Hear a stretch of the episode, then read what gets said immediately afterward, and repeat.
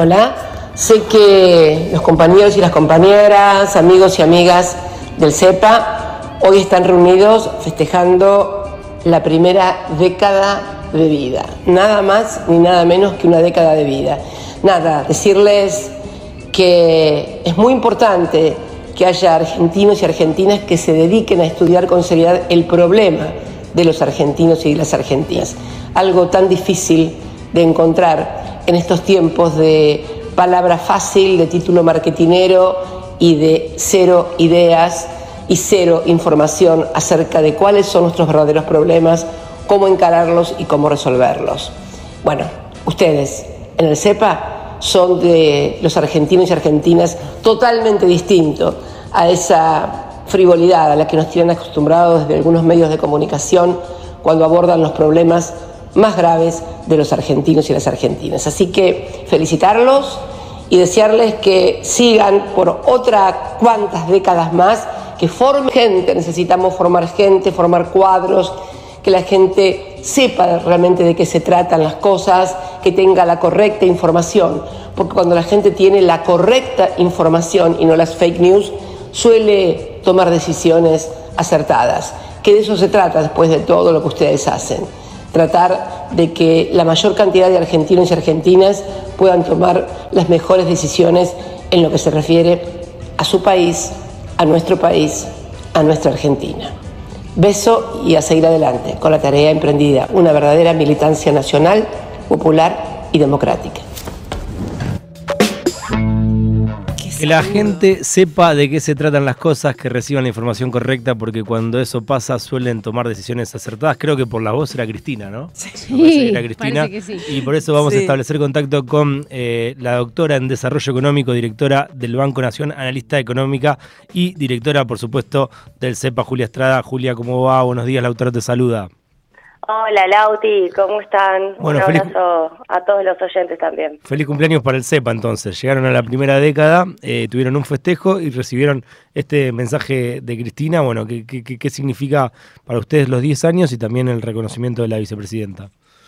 Bueno, en primer lugar, los 10 años eh, para mí son eh, un montón, diríamos en términos millennials, porque pasaron rápido, pero además eh, porque es difícil en estos tiempos sostener las cosas en el tiempo.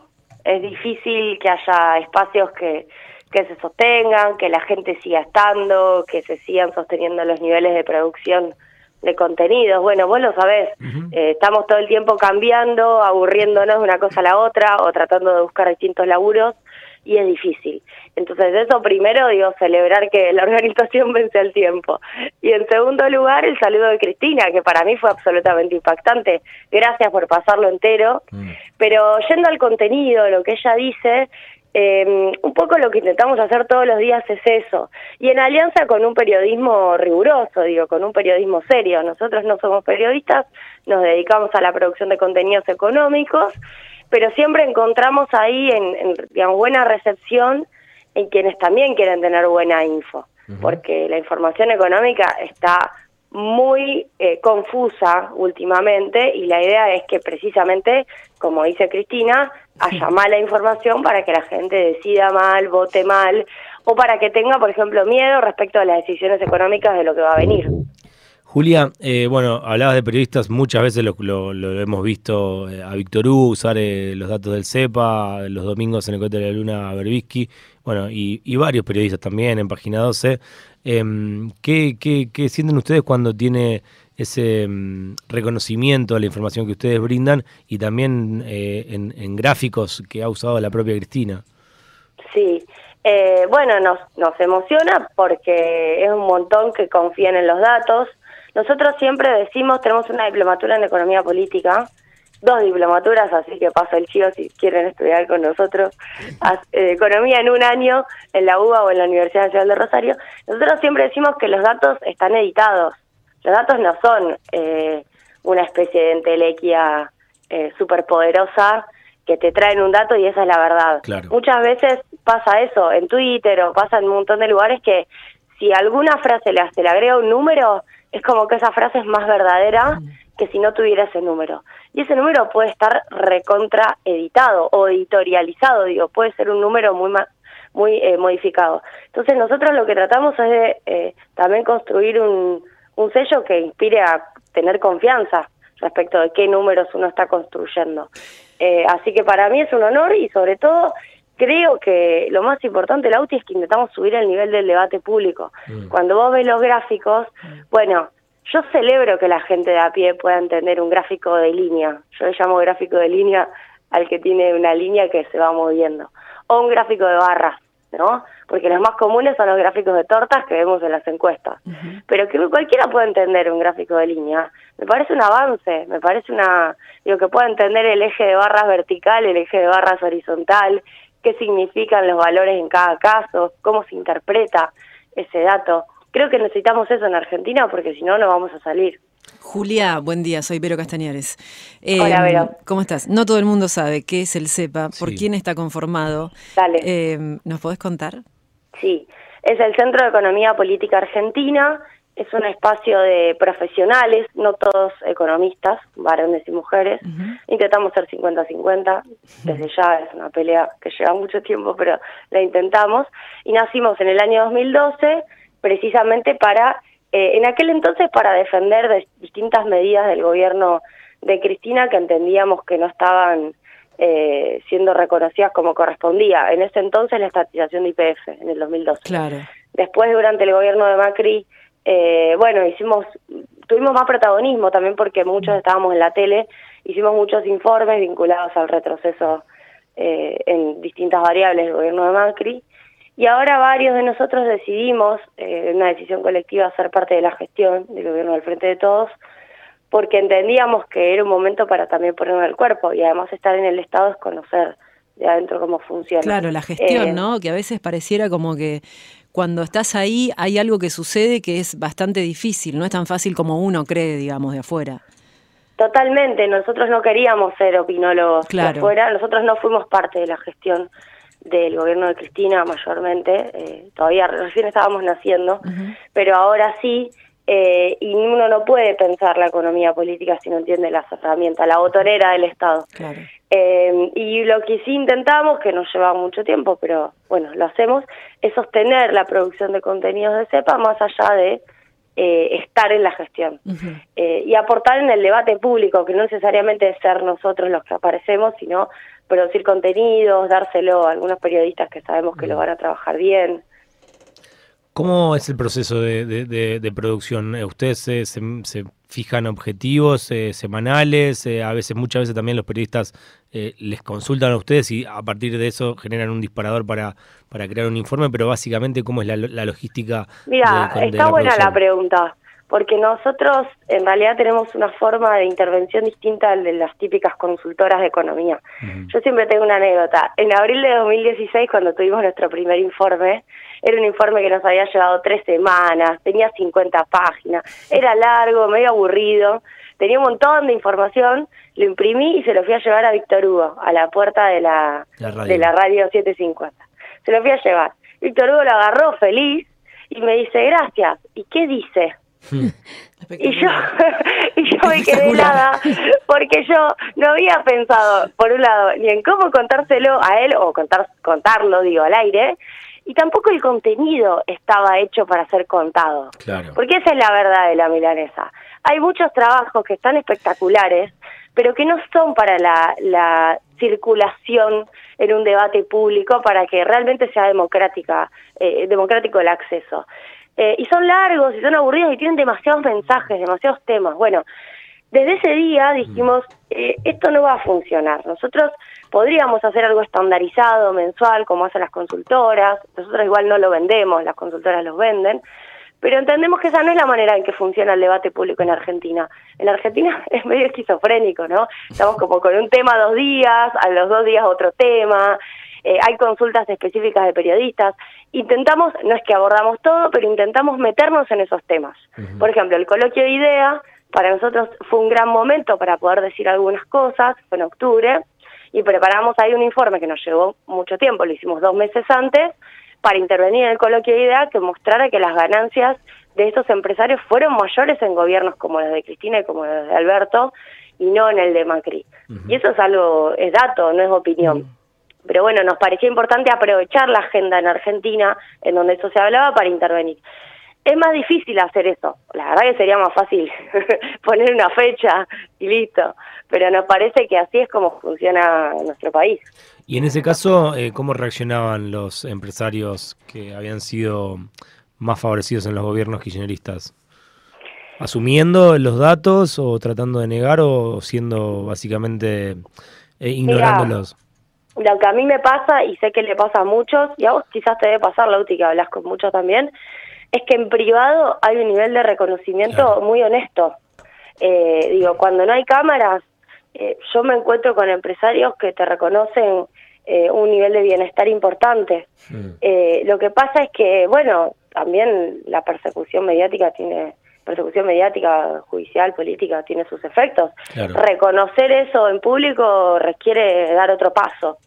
y, y por cierto, garpa más, y como dice Víctor Hugo, el, calorcito de la derecha eh, no es el frío invierno de, a veces estar comprometido con algo en donde nadie te garantiza nada en el futuro y la derecha siempre te va a garantizar que te van a cuidar y te van a dar un laburo. A veces eso te lleva a dar algunas opiniones que no son exactas.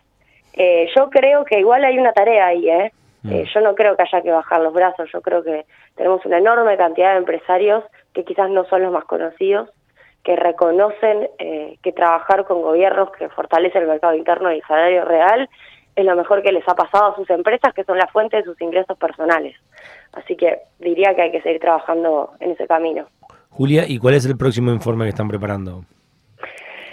Bueno, ahora en particular tenemos una discusión sobre qué hacer eh, en diciembre, mm. eh, porque bueno, está, el Mundial. El Mundial un poco nos, atraviesa y estamos viendo el, qué pasa con Polonia eh, mm. mañana. Pero estamos viendo qué hacemos en diciembre con algún balance de, de gestión. tenemos un problema siempre, que es que los datos salen rezagados.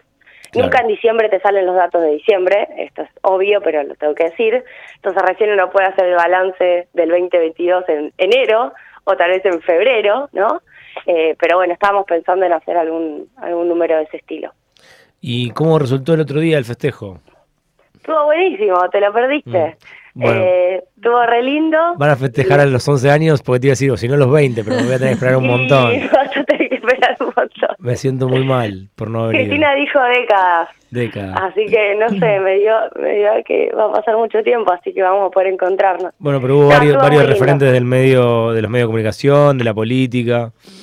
Sí, bueno, vinieron a acompañar eh, distintos compañeros de medios, estaban compañeros de C5N, compañeros del Destape, compañeros de Futurock, y también que están en otros medios, eh, no, no, no quiero ahora ser súper exhaustiva, eh, que también tuvimos procesos con ellos de, de resistencia a determinadas políticas. Digo, como sepa, eh, nosotros proveíamos datos en el macrismo que los usaban estos medios, bueno, C5 yo estaba ahí, mm. pero también Futurock y el Destape eh, tenían ese uso de la información y ahí construimos una alianza muy fuerte, que está buena.